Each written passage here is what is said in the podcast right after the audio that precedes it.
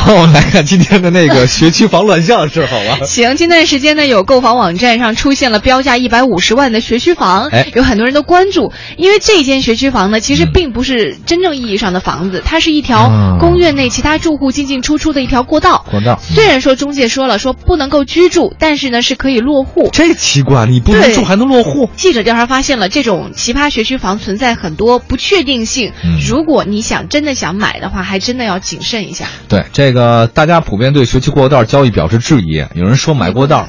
我不会，我我脑残，我 我买个过道，我花这么多钱，嗯，我疯了吧我？哎，我要真买，我肯定真住那儿。 大家想出门从我身上踏过去，现在上厕所我得收 钱。 听起来就很不靠谱。你太是不靠谱了这个对，你是没有，就是你你不能住，你不能住是啊！有产权吗？没没有产权，它我有路权，这很奇过道是怪啊路权，怎么反地？正我不明白这个事儿到底是怎么你回事儿。得交车船使用税。呃，这个派出所房管科说了，一般情况之下，在产权证上规划用途一栏注明住宅的房本可以办理过户。不过，如果房本中含有房屋和过道两项明细，那么房主拆开出售过道的时候呢，应该注意规划用途是否改变，非住宅则不能办理过落户。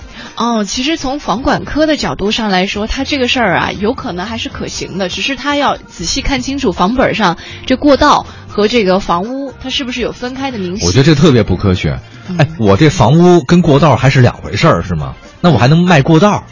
因为他以前的房啊，就是那种呃八九十年代的房子，你还啊真不好说，对吧？不像现在的楼房，你就是直接房屋的那对个。对对对，反正我这觉得挺不靠谱的。你知道我嗯对学区房一直深就是怎么说呢？就是觉得挺挺为难的啊。嗯很多家长啊，我听真事儿，呃，有些家长为了让孩子上北京四中，嗯结果呢就就把这房子买在北京四中的周边嗯一些学校嘛。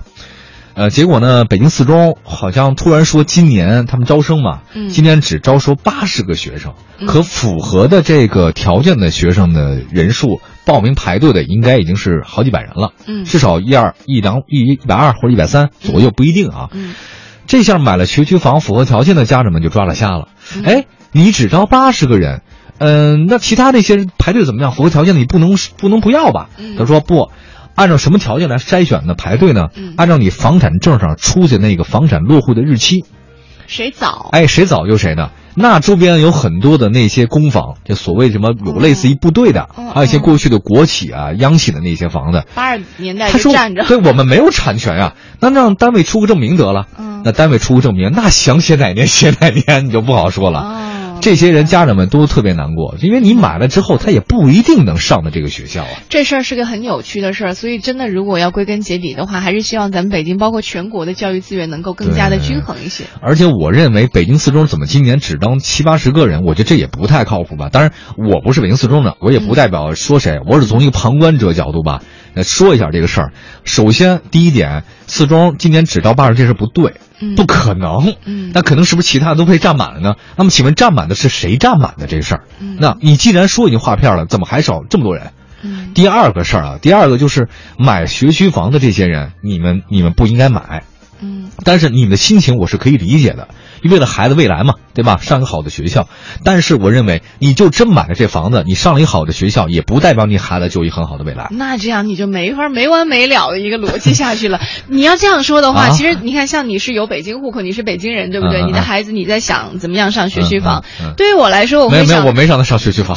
我想的就是我的孩子能在北京上学，我就很高兴了，对不对？人哎就是这样标准不一样。对对对，所以哎，这样说起来，我好像最应该生气的是 我吧？啊好不，我我只说这个过道能卖一百五十万，这本身就是我们教育上一个悲哀， 嗯，这肯定是一件特别悲哀的一件事儿。但是而这几年好像慢慢的，就尤其是对于北京孩子来说，上学，呃，你看像去年什么时嗯候我看新闻啊，就说那个学区房，呃，对于上学来说其实不是那么的靠谱了，不表示说你花重金买了学区房，你的嗯孩子就能够对，上这这一个倒好是学真的校，这倒是真的我觉。得这是好事儿。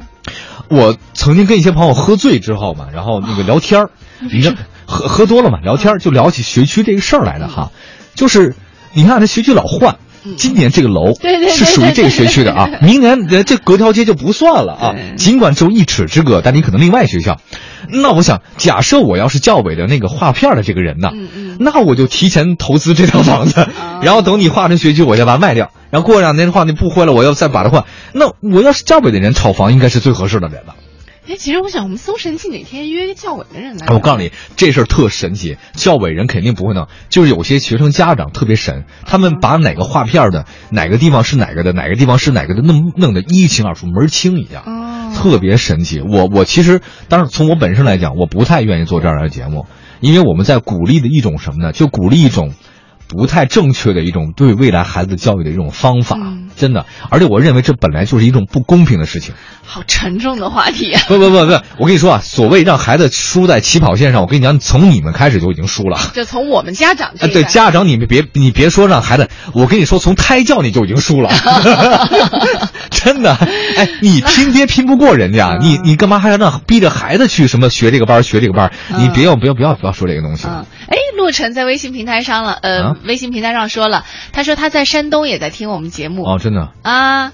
Hello，山 东的乡亲们，你这哪儿的口音？好，嗯好那了我个们先说先说这边啊，反正这事儿不太靠谱，请大家鞭笞这种行为，批评这种行为。